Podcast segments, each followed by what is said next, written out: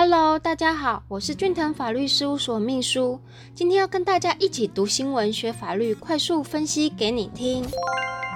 揪人妻黑修辩有限自主权，法官神回横打脸，判他赔二十万元。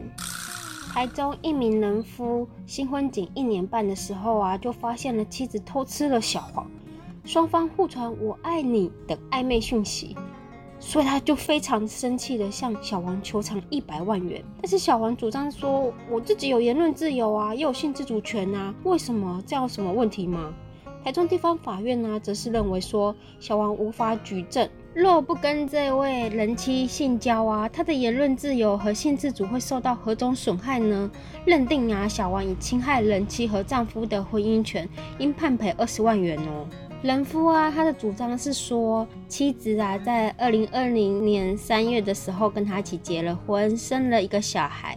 某日啊，人夫就发现了妻子原本没有上锁的手机，突然间怎么会上锁了呢？所以他平常是会去检查他妻子的手机。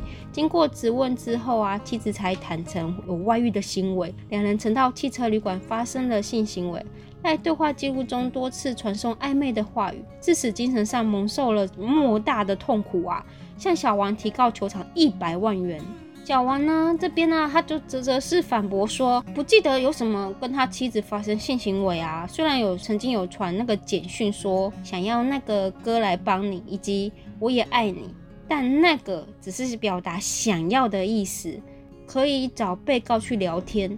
我也爱你，是只要当他靠山，不要让他觉得说哦，好像他自己就只有一个人这样子。还强调说，哈，现今的婚姻与家庭制度啊，应该保障单独个体的自主性自权的决定权。冷妻表示啊，自己是因为要还钱才与对方见面，被带去汽车旅馆后，有推开他很多次，觉得是被迫发生了性关系。经过查证两个人的对话记录啊，发现啊，小王会鼓励人妻去离婚哦，还会说我爱你，并传送拥抱的贴图，足以证明想要那个哥来帮你是指性行为，的确有超越一般社交分际之暧昧的语言哦。针对小王强调性自主权啊，法官则是认为小王无法举证，若不跟证明人妻性交，他的言论自由和性自主权会受到什么样的损害？认定小黄已侵害人妻和丈夫的婚姻权，应赔偿二十万元，全案还可以上诉。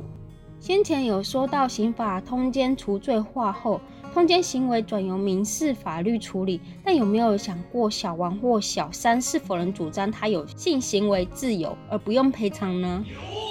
我们先从法律面来看，哈，一涉及的法律规定。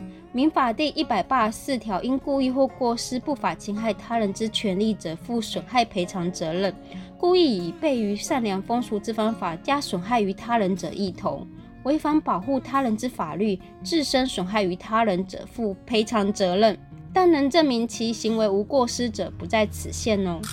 什么是性行为自由呢？性行为自由是一种与人格一起存在的关系。是一种自己人决定要不要与他人发生性关系，以及与何人发生性关系的权利哦。性行为自由不能侵害配偶权。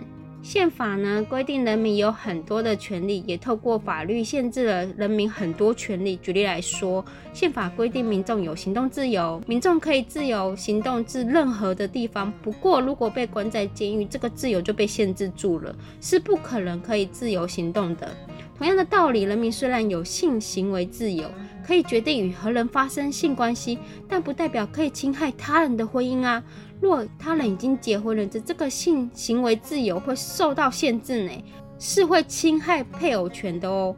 所以新闻中法院会认为说小王要赔偿，只是因为小王他损害了他人的婚姻，而不能主张性行为自由。建议可以向律师咨询这类诉讼，可是有很多学问的哦。非常感谢您的收听，以上出处为俊腾法律事务所江小俊律师版权所有，服务专线零三四六一零一七一，手机零九七八六二八二三一。下周二早上十点，咱们空中再见喽，拜拜。